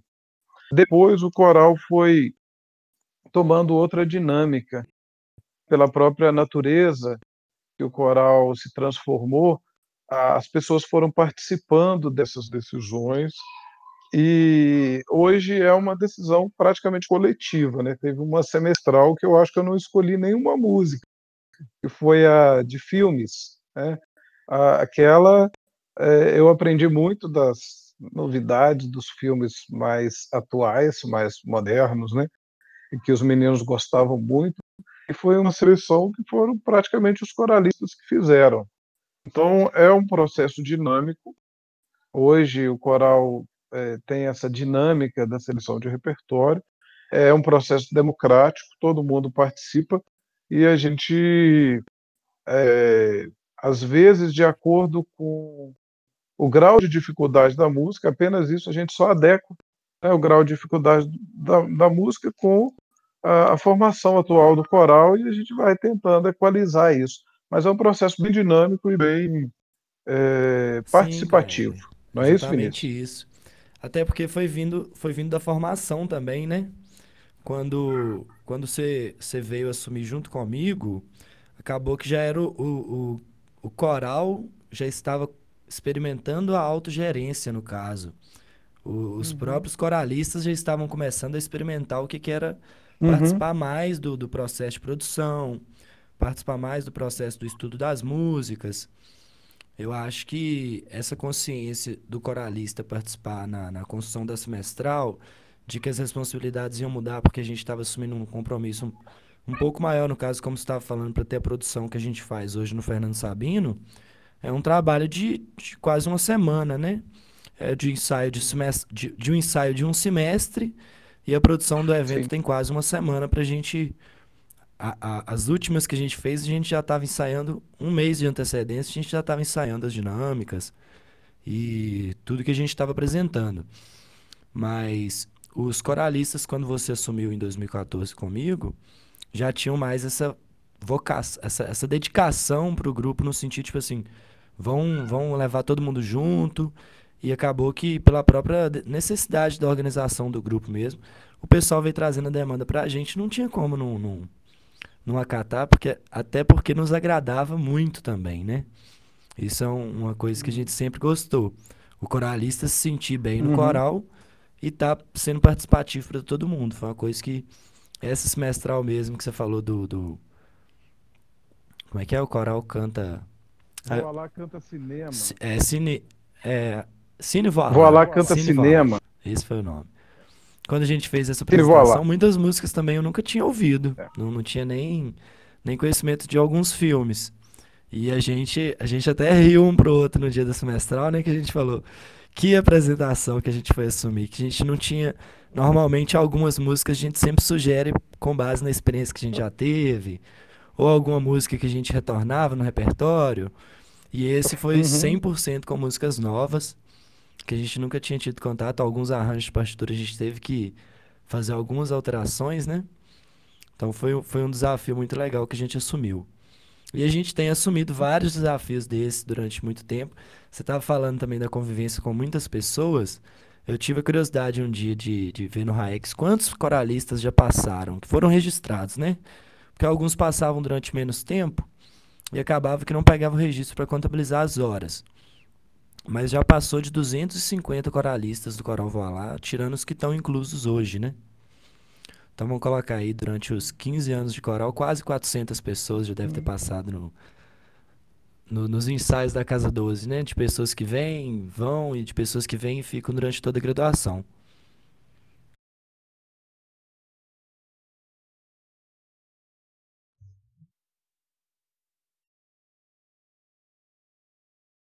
É uma experiência é, muito diferente é, quando o próprio coral participa da escolha do repertório. A dinâmica é totalmente, o comprometimento é totalmente diferente, o resultado final também é totalmente diferente. E isso é também é uma característica bonita do Voalai que eu acho que a gente tem que conservar, né? Porque é um é, é, de fato um diferencial. Isso, isso faz parte da construção da identidade do coral. Muito legal. E Hoje a gente está tentando é, mudar de novo, né, Vinícius? Essa organização do coral. A iniciativa da Tabata, né? Sim, a iniciativa Russo, da Tabata, sim, com né? Com certeza. Hoje a gente teve, esse ano e ano passado, é, a Tabata veio trazer uma nova proposta para mim para o Kleber. E com a demanda maior de, de organização de grupo, de trabalho e de divisão de tarefas, a gente começou a instituir as claves, que são como se fossem comissões no coral, com a, a tutoria da Tabata esse ano, por ter sido um ano atípico, né? Um ano fatídico de 2020, a gente não conseguiu instaurar com maior efetividade, mas a gente ainda vai colher esses frutos com certeza. A gente fez várias dinâmicas de grupo, a gente fez vários trabalhos coletivos para estar tá, é, melhorando essa comunicação entre as comissões e as comissões é, terem o trabalho delas. Por exemplo, Antigamente, quando a gente entrou no Coral Voilá, quando eu entrei principalmente, a gente não tinha tanto material disponível online para as pessoas terem acesso. A gente não tinha uma fidelidade com a transmissão da, da apresentação. A gente foi assumindo algumas responsabilidades porque o grupo foi aumentando e os coralistas foram trazendo essas ideias. E a gente foi instaurando algumas comissões pela demanda de unir algumas pessoas com aquela responsabilidade, como por exemplo o nosso Instagram, que tem as pessoas da equipe de, da clave de comunicação, como o nosso YouTube também, que tem o pessoal que é responsável pelo canal do YouTube. É, depois a gente foi também fazendo alguns estudos de partitura. Então tinha as pessoas que eram responsáveis pela, pela confecção de partitura. E os coralistas que quisessem também teriam aulas de teoria musical, que outros coralistas davam também sobre minha supervisão, supervisão do Kleber. E a gente foi fazendo uma troca de conhecimento de coralistas para coralistas, nas quais eles já tinham experiências ou estavam é, aprimorando essa experiência, e a gente veio trazer isso para o coral. Então, eu imagino que os próximos passos que a gente vai dar, o coral é um projeto que está em pleno desenvolvimento, está crescendo cada vez mais. Como o Kleber disse, o coral é um é um, um, um ser que vive por si só já, né? Ele já tem a sua a sua própria certeza de que existe, de que o coral é um movimento dentro da universidade, de que o coral lá ele tem o seu público seguidor, tem os coralistas que fazem o coral acontecer. Hoje a gente trabalha nesse sentido. E a Tabata veio trazer essa instaurar essas novas comissões, trabalhar de uma forma que a gente estava fadado a ter que dar esse próximo passo, né?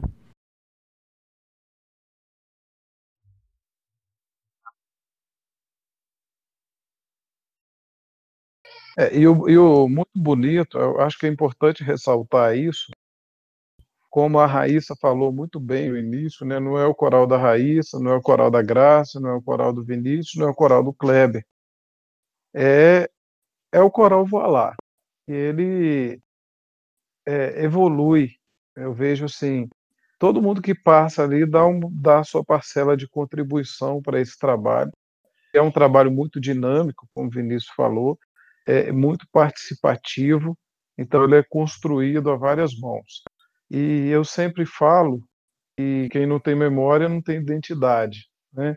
Por isso que é muito importante fazer os registros, né? E é uma coisa muito importante agora vendo é, essa fala da Raíssa sobre a apresentação de 10 anos do coral, uma coisa extremamente importante é manter esse espírito de acolhida para essas pessoas que tanto contribuíram uhum. para a existência do grupo, porque cada um que passa pelo Voilá imprime ali um pouco da sua identidade, deixa um pouco de si ali. Então, e essa ligação ela não se desfaz. Nós não podemos esquecer jamais as pessoas que passaram e deram a sua, a sua, a sua contribuição como coralista, como regente, como coordenador, como organizador, porque de fato são muitas pessoas envolvidas e é um trabalho que ficou maior do que a gente, com certeza, né? E, e é muito gratificante fazer parte. A gente sempre fala isso, né, da família Voilá, porque de fato virou uma referência de é família para todos nós. É mesmo. É, acho que isso que o Kleber acaba de dizer é, é fundamental, né? É, é a família Voilá. E onde quer que a gente esteja, onde quer que estejam os coralistas, esses mais de 200 coralistas que já passaram pelo Voilá, né, a, todos os professores envolvidos nessa institucionalização inicial, todos os regentes que, que trouxeram ali o seu, a sua contribuição, né? Então, é, de forma direta ou indireta, né?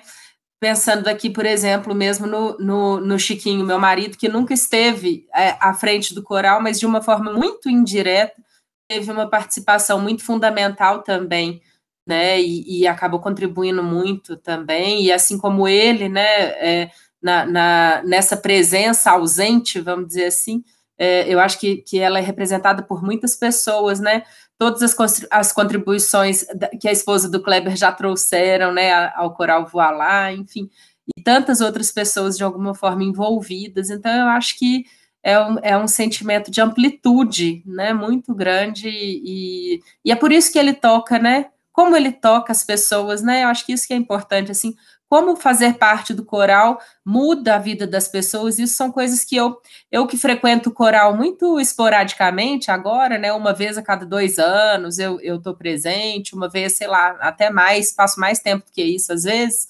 É, gostaria até de estar mais próximo, vou tentar me aproximar mais, mas é, a cada vez que eu visito o coral é um sentimento de pertença, é um sentimento de, de aquilo é meu, né? Cada pessoa sente assim, o coral é meu e eu sou do coral, então isso é muito importante. O coral é muito importante para essas pessoas e é uma coisa que é inimaginável para mim no começo, né, na criação do coral, que ele ia assumir essa amplitude. E é impagável, né? Não tem preço esse, é, essa gratidão que eu sinto, né? é isso. Que passa pelo coral tem esse sentimento, né? Quando volta aqui na, na universidade, a gente vê que o coral ainda está ali, poxa, eu participei daquilo, eu ajudei a construir, é um sentimento muito bom, é uma experiência muito gostosa. Participar, faz, é, construir esse grupo, né? Então, eu acho que é isso, né, gente? Hum. Foi uma conversa muito, muito bacana, muito interessante. Alguém quer falar mais alguma coisa? Quer Eu queria só, Hudson, te agradecer né, pela iniciativa, por esse podcast magnífico, por estar aqui compartilhando essas informações todas, ouvindo, né, como é que se deu essa sequência, aprendendo com o pessoal. E uma, uma ideia que surge, né? Quem sabe agora a gente não pensa para os 20 anos do coral, que ainda, ainda temos um tempo, né? Mas quem sabe a gente não pensa até em, em um livro um livro de relatos, e aí quem quiser, enfim, a gente podia, sei lá, pensar numa coisa que, que pudesse mais mostrar esses momentos, né? Eu acho que seria interessante pensar algo assim. Fica a dica. Um caderno de memória é, ficaria bem, né? Sempre. É, isso.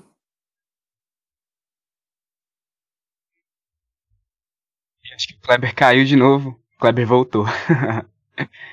Gente, alguém Ô, mais quer falar alguma coisa? Eu queria te parabenizar pela iniciativa. Eu acho muito legal trazer mais um pouco da história do coral, que é um projeto que, como a Raíssa disse, ele tem vários braços e várias mãos, né? É como se fosse uma árvore que nasceu ali num tronco e de repente o tronco foi de repente foi, foi alargando com vários professores dando a mão, a Raíssa, a Grácia, todo mundo que abraçou a ideia. E hoje tem esse tanto de coralistas, esse, esse, tanto de gente que apoia e que ama, né? Porque como o Kleber também comentou, é uma família. O coral vai transformando a nossa vida aqui em Viçosa, né? A vida de qualquer estudante que passa por aqui, num, num, numa coisa completamente surpreendente e inesperada. Porque eu acho que o coral tem... Todo ano tem muita gente nova e muita gente muito diferente e cada ano é um aprendizado sensacional. No mais, boa noite para todo mundo. Amei participar dessa podcast e quem sabe a gente começa a tornar alguns projetos como esse da Raíssa aí para apresentação de 20 anos do coral. Eu acho que seria legal demais.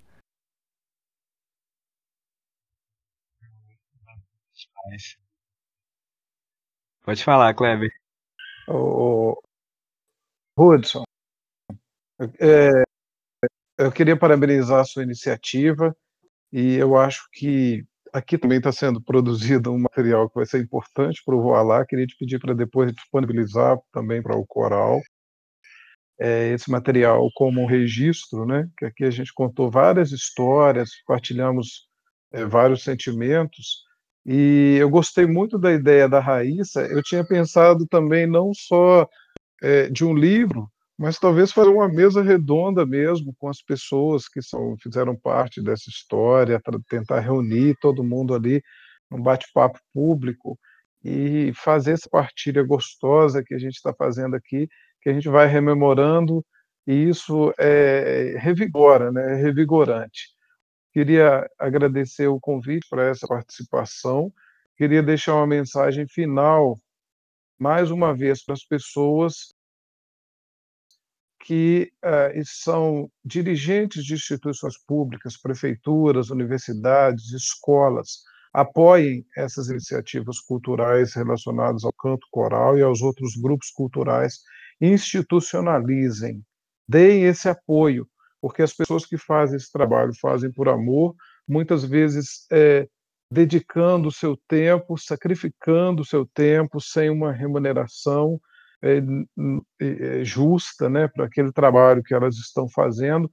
Então, valorizem, institucionalizem, é, coloquem isso em evidência, porque isso faz um bem muito maior, como a gente tem dito, né, para todas as pessoas. É uma coisa que é, eleva, engrandece as pessoas, faz bem para a alma, ajuda a curar essas doenças emocionais, ou, ou pelo menos é um suporte grande para esses momentos de dificuldade que todos nós atravessamos na vida. Então, eu finalizo mesmo com esse apelo. É, apoiem essas iniciativas, institucionalizem. É isso que a gente precisa de apoio, tá bom? Muito obrigado, foi um prazer muito grande estar aqui, fazer esse momento com a Raíssa, com o Vinícius e com você, Hudson. Deixo o meu abraço grande para vocês. Espero que breve, após né, que essa pandemia acabe logo, que a gente possa se encontrar eh, pessoalmente e dar um abraço e bater um papo. Bom, um abraço para todos. Eu agradeço muito agradeço demais a participação de vocês aqui, eu tô muito feliz. É, foi uma honra para mim receber todos vocês, o Vinícius, a Raíssa e o Kleber.